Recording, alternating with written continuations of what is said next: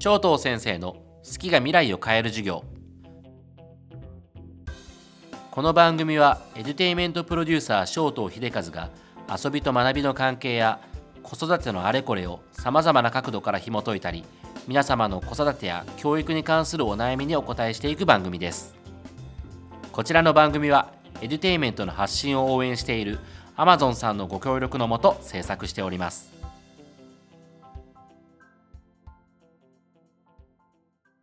皆さんこんにちは小東秀和です。現役小学校の先生の視点から教育のことや子育てに役立つ情報をお届けできればというふうに思います。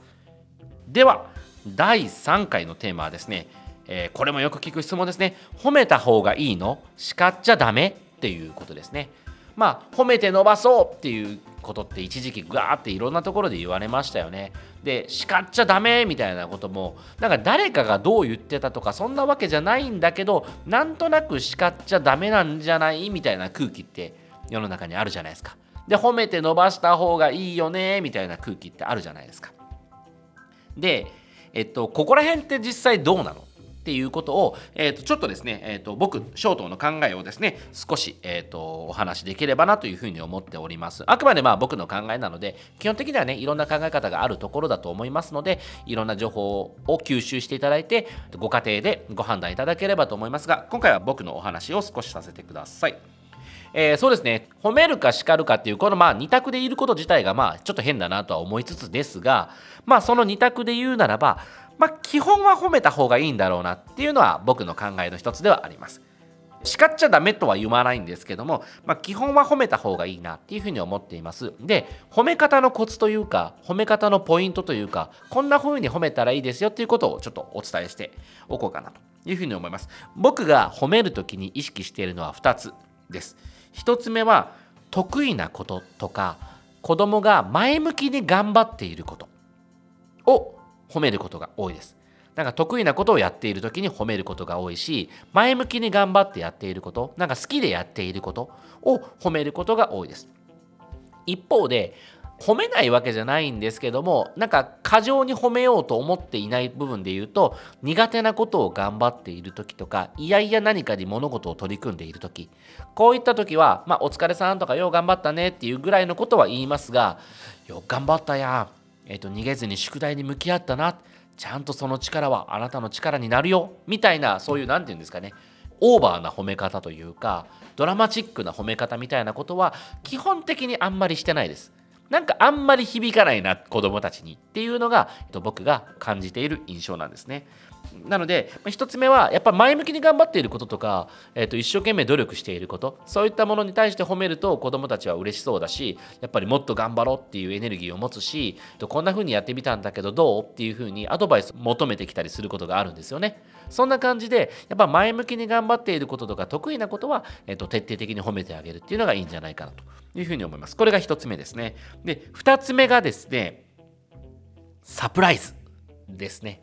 なんか子供が親から評価を受けるだろうななんて思っていないところを褒めるっていうのがいいというふうに思います。例えば教室でのエピソードなんかで言うとなんかゴミが落ちててそのゴミをさらって拾うことってたまにいるんですよ。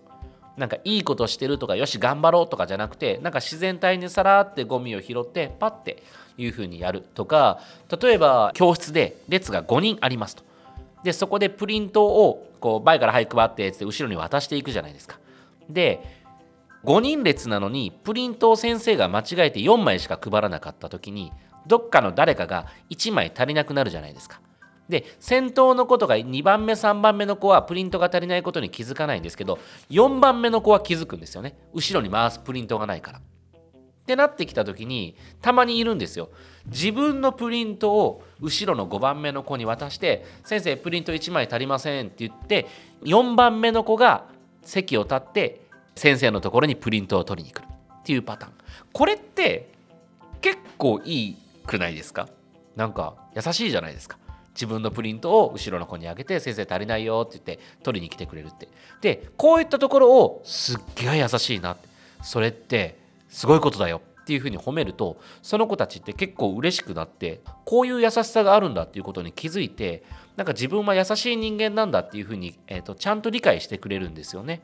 で多分その4番目の子は褒めてもらおうと思ってやったわけじゃなくていいことをしようと思ってやったわけじゃなくて自然なんですよ。だから褒められたことが結構その子にとってはサプライズなんですよ。え褒められた？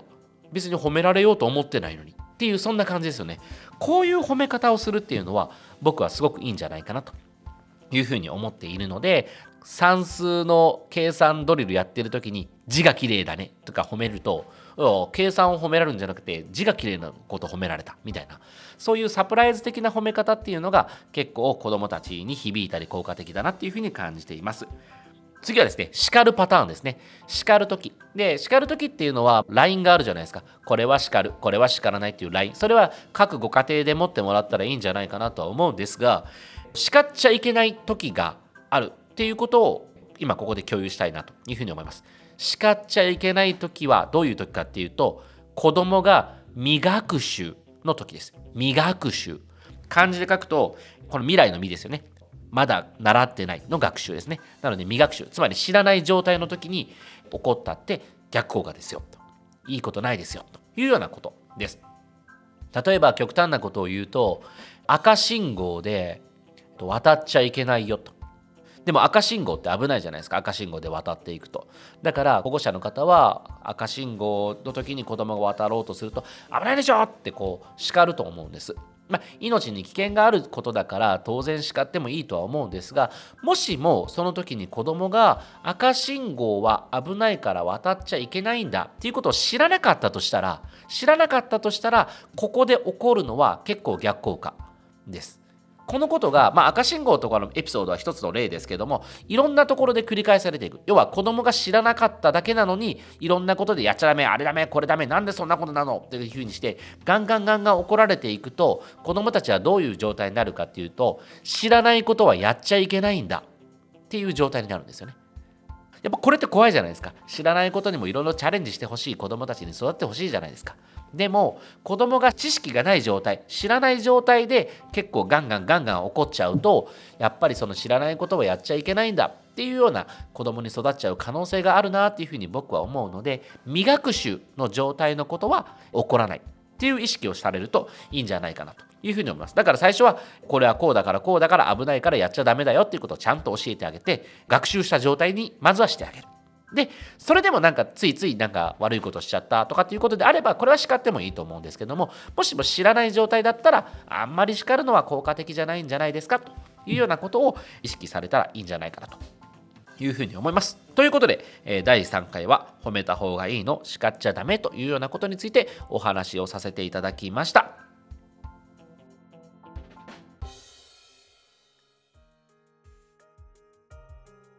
ここでお知らせです。この番組正東先生の好きが未来を変える授業は僕と同じくエデュテイメントの魅力を広く伝えていきたいという考えの Amazon さんのご協力のもと制作しております Amazon の子供向けタブレット Amazon Fire Kids モデルや Kids Pro 読書専用端末 Kindle Kids モデルそして数千点のキッズコンテンツが使い放題のサブスクリプションサービス Amazon Kids Plus はお子様の好奇心や興味を広げ未来につなげることをコンセプトに提供しているデバイスやサービスです。ぜひ、これをお聞きの皆さんも活用してみてください。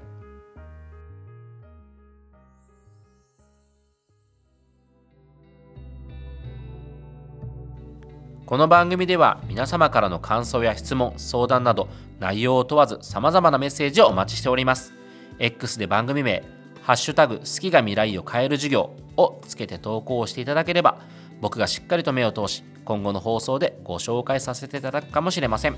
皆さんからのコメントぜひお待ちしております。こちらの番組への評価フォローをしていただけると励みになります。正東先生の好きが未来を変える授業は毎週木曜日に配信。次回も遊びと学びの関係や子育てのあれこれをお話ししていきます。では今日の授業はここまで。ありがとうございました。